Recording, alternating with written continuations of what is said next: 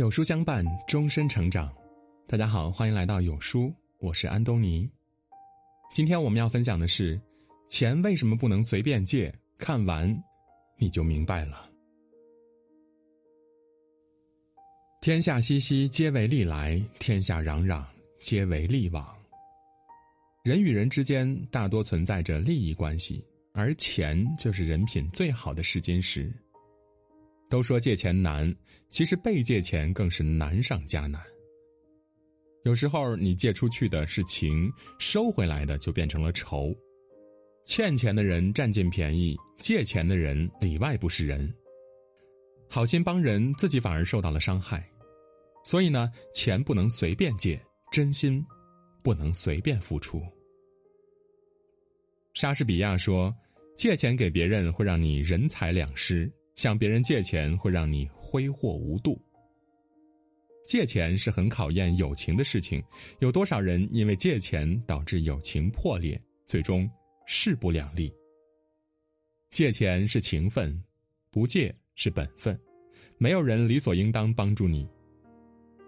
电视剧《我是余欢水》里，余欢水把母亲留给自己的十三万借给了好朋友吕夫蒙。后来，余欢水想给老婆买车，就向吕福蒙讨要这十三万。结果呢，吕福蒙多次欺骗他，拒绝还钱。余欢水遭到好朋友的背叛，老婆的离弃，人生一度陷入了低谷。现实生活中，这样的事情也屡见不鲜了。常常听到这样的话：“你那么有钱，借我一点又怎么样啊？不就是借了一点钱吗？催什么催啊？你这个人真小气。”对于不懂感恩的人，你的帮助在他看来呢，就是天经地义的。他甚至会得寸进尺。在一档综艺节目中，明星杨幂被问到借钱观，他坦言自己通常不会借。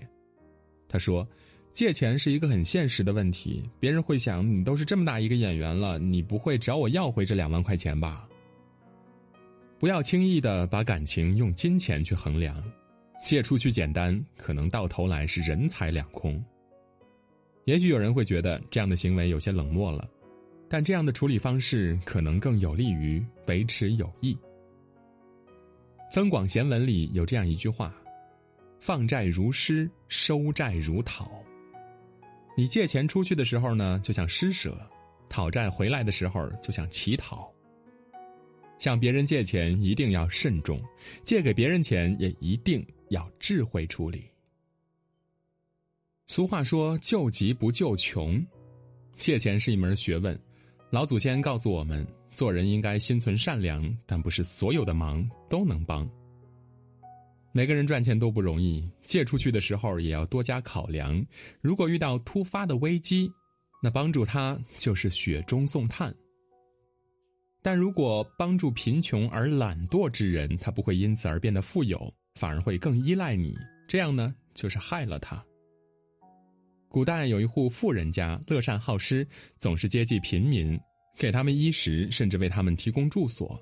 时间长了，镇上所有的人都称他们家是救苦救难的活菩萨。后来呢，有一次有位外乡人逃荒到了这里，富人就把他接到自己的家里，换上干净衣服，给了他一些银两，好供他生存。在接下来的几年里呢，这个人不停的向富人索要金钱。他越来越贪婪，也越来越懒惰了。终于有一次，富人不再给他钱了，他就大骂：“你真是个伪君子！说是积德行善，却不舍得给予我一点钱财。”富人见状，就收回了所有给予他的帮助，从此立下家规：救急不救穷。你永远填不满欲望的无底洞，也永远喂不饱不知感恩的心。对于一个心穷的人，物质上给他再多帮助都无济于事，他不会有半点感恩，最后可能还会翻脸变成仇人。马云曾经说过：“借出去钱就不要想着能要回来。”钱钟书先生有一个很有智慧的处理方法，从来不借钱给别人。如果有人找他借呢，借两万，他就给你一万，最后他会说：“不用还了。”真正心存感恩的人，就算你不问他讨要，他也会想着还你；而不守信用的人呢，你去问他讨要，反而会碰一鼻子的灰。借钱给别人，最终失去的不仅仅是钱，而是人和人之间的情。古诗云：“金钱面前是人心。”钱对每个人来说呢，都是十分重要的。把钱借出去，是彼此的信任，是真心的交换。同时，他也能探出人性，伤透人心。李嘉诚曾说：“什么最难呢？借钱。肯借钱给你的人，一定是珍惜你的人。